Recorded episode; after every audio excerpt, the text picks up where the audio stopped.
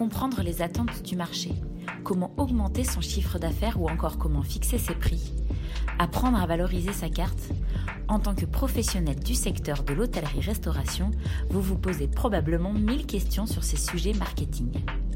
Bienvenue sur le podcast Conseil Marketing, un podcast réalisé par Romy Carrère et Bernard Boutboul.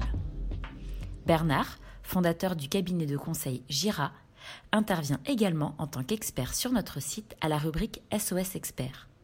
Dans ce podcast, Bernard vous livre ses conseils et analyses pour vous aider pour doper les recettes de votre établissement.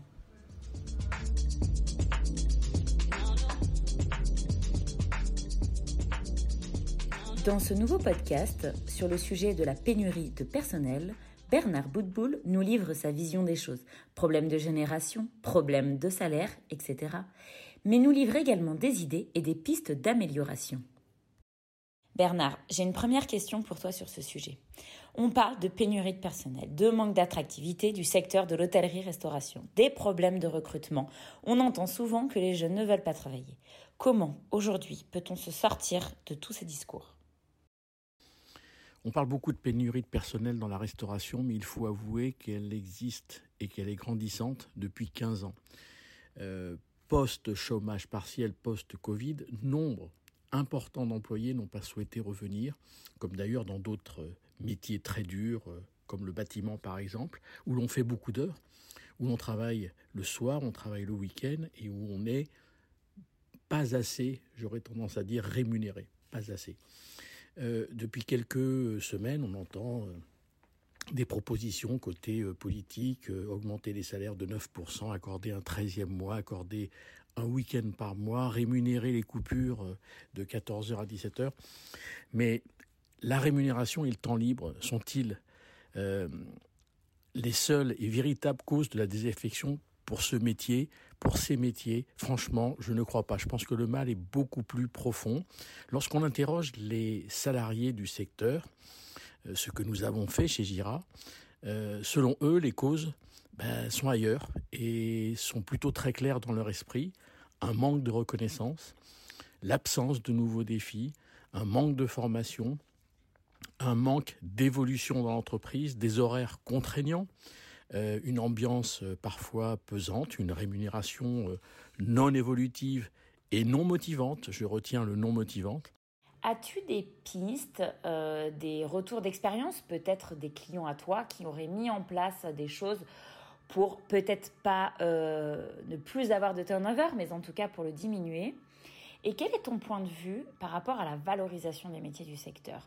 Moi, je me demande s'il n'y a quand même pas un lien avec euh, cette, euh, ce, manque d'attractivité, avec la valorisation, euh, en tout cas l'image qu'on peut en avoir de travailler dans notre secteur.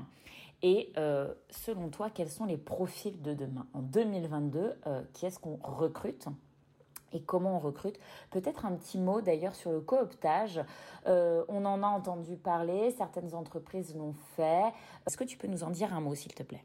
Moi, je pense qu'il euh, il est temps de se remettre à valoriser ou de revaloriser ces métiers auprès du grand public, je dis bien auprès du grand public, en donnant envie euh, d'y travailler et en réintroduisant le vrai service en salle, le service en salle qui euh, devient d'ailleurs le cœur du réacteur maintenant d'un restaurant au-delà de l'assiette, bien entendu. Euh, alors, euh, il y en a qui arrivent. Comment font-ils? Eh bien, ils recrutent des nouveaux profils. on parle d'étudiants, de femmes au foyer, de retraités. il y a une très très forte demande. Euh, seulement, ces gens-là ne souhaitent pas travailler sur des contrats euh, de 24 heures et supérieurs, ils souhaitent travailler sur des contrats inférieurs. Il est possible aujourd'hui de signer des contrats courts, inférieurs à 24 heures, à condition que les deux personnes signent euh, ce contrat. recruter sur du temps choisi plutôt que du temps imposé, ce qui me paraît très très logique pour des gens qui veulent avoir une activité complémentaire ou des multi-activités dans leur carrière. Euh, sanctionnons positivement au lieu de sanctionner que négativement. Ça, c'est très. Ce sont les Anglo-Saxons qui nous ont appris ça. Euh, on est très euh, souvent en train de, de faire remarquer les choses négatives dans l'entreprise. Pourquoi ne fait-on pas remarquer les choses positives qui arrivent dans une équipe, dans une entreprise pendant un service? On pourrait également, et il y en a qui l'ont fait, introduire le cooptage rémunéré. Le cooptage rémunéré, c'est euh, de faire rentrer quelqu'un dans l'entreprise, un, équipier qui fait rentrer quelqu'un dans l'entreprise, qui s'en occupe, et, on le rémunère euh, pour qu'il s'en occupe, et on le rémunère tant que la personne reste, reste dans l'entreprise. Alors évidemment, ça a des conséquences très importantes parce que la personne sait ce qu'elle doit faire si elle veut continuer à avoir ses 50, 70 ou 80 euros de plus par mois sur sa fiche de paye pour s'en être occupé et pour surtout garder la personne. On devrait également recruter plus sur le savoir-être que sur le savoir-faire. Alors j'exclus de cette réflexion la haute gastronomie qui nécessite un savoir-faire euh, en salle euh, qui n'a rien à voir avec le savoir-faire qu'on peut trouver dans le reste de la restauration. Je dis toujours, entre quelqu'un qui s'est porté euh, quatre ou cinq assiettes et qui est pas très agréable et quelqu'un qui s'est emporté que deux et qui est très souriant et très bienveillant, je crois que le choix est vite fait. Euh, il faut aussi qu'on développe la fierté d'appartenance à une marque ou à une enseigne.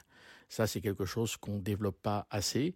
Et puis, développer aussi le bien-être de, dans, l'entreprise. Être plus séduisant aussi dans les annonces d'emploi. Euh, organiser des briefings avant les services avec toute l'équipe, ça fait de la cohésion, ça fait de la motivation. Euh, donner, affecter des responsabilités, ce qui est très valorisant pour une équipe euh, dans l'entreprise, attribuer un parrain lors d'une intégration dans l'entreprise, qui peut se rapprocher un peu du cooptage rémunéré, et puis impliquer les équipes dans des tâches sur lesquelles elles ne sont pas automatiquement expertes et pour lesquels elles n'ont pas été embauchées. Je pense notamment à des restaurateurs qui me disent oui, les réseaux sociaux, c'est bien, euh, on, va le faire, mais bon, c'est pas notre truc, on sait pas faire. Mais délègue-le à quelqu'un dans l'entreprise, j'en suis sûr, il y a quelqu'un dans ton équipe qui adore les réseaux sociaux, délègue-lui euh, cette activité.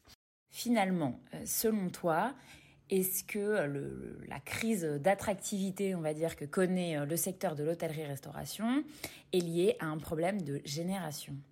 Ma réponse est oui et non. Oui, parce que les moins de 30 ans n'ont pas du tout les mêmes attentes de l'entreprise que les plus de 30 ans. Effectivement, là, il y a un gros changement. Ils n'ont pas le même rapport au travail et le même rapport à l'entreprise. Non, parce que euh, dans la pénurie de personnel dont on parle beaucoup dans la restauration, tous les âges sont concernés par le, rejet et le, fait de ne plus avoir envie de travailler euh, sur le terrain. Bernard, je te remercie pour, euh, pour ton point de vue, pour, euh, pour tes idées, tes pistes. J'espère que ça va aider euh, des professionnels du secteur de l'hôtellerie-restauration à garder déjà leur personnel et puis évidemment également dans le cadre de futurs recrutements.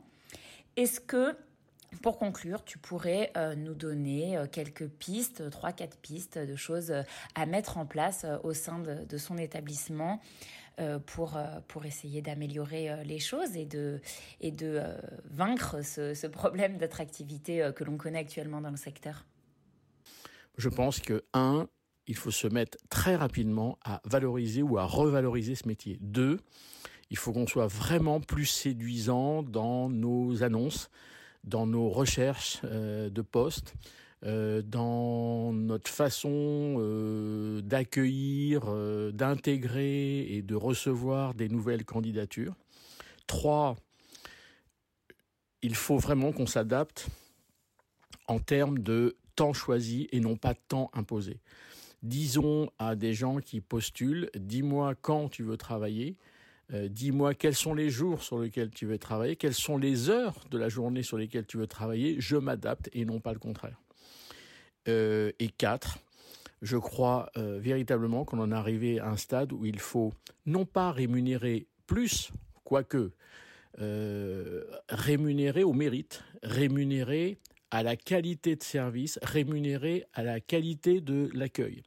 C'est ce que font les anglo-saxons quand ils viennent depuis quelques temps, d'ailleurs, depuis quelques semaines, si je ne dis pas de bêtises, de rendre de rendre non plus obligatoire le TIPS, mais facultatif. Ça veut dire quoi? Ça veut dire que c'est le consommateur qui décide s'il rallonge euh, son addition d'une rémunération complémentaire pour celui ou celle qui l'a servi.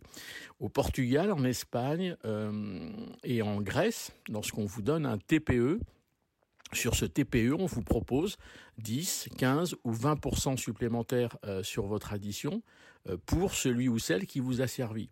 Et croyez-moi que dans ces pays-là, les gens en salle savent ce qu'il faut faire pour que ce service soit euh, rémunéré de manière euh, plus importante. Et ça, ce sont des compléments de salaire qui n'ont absolument rien à voir avec la notion de pourboire. Merci pour votre écoute. Pour retrouver tous nos podcasts, rendez-vous sur notre site www.l'hôtellerie-restauration.fr dans la rubrique vidéo et podcasts.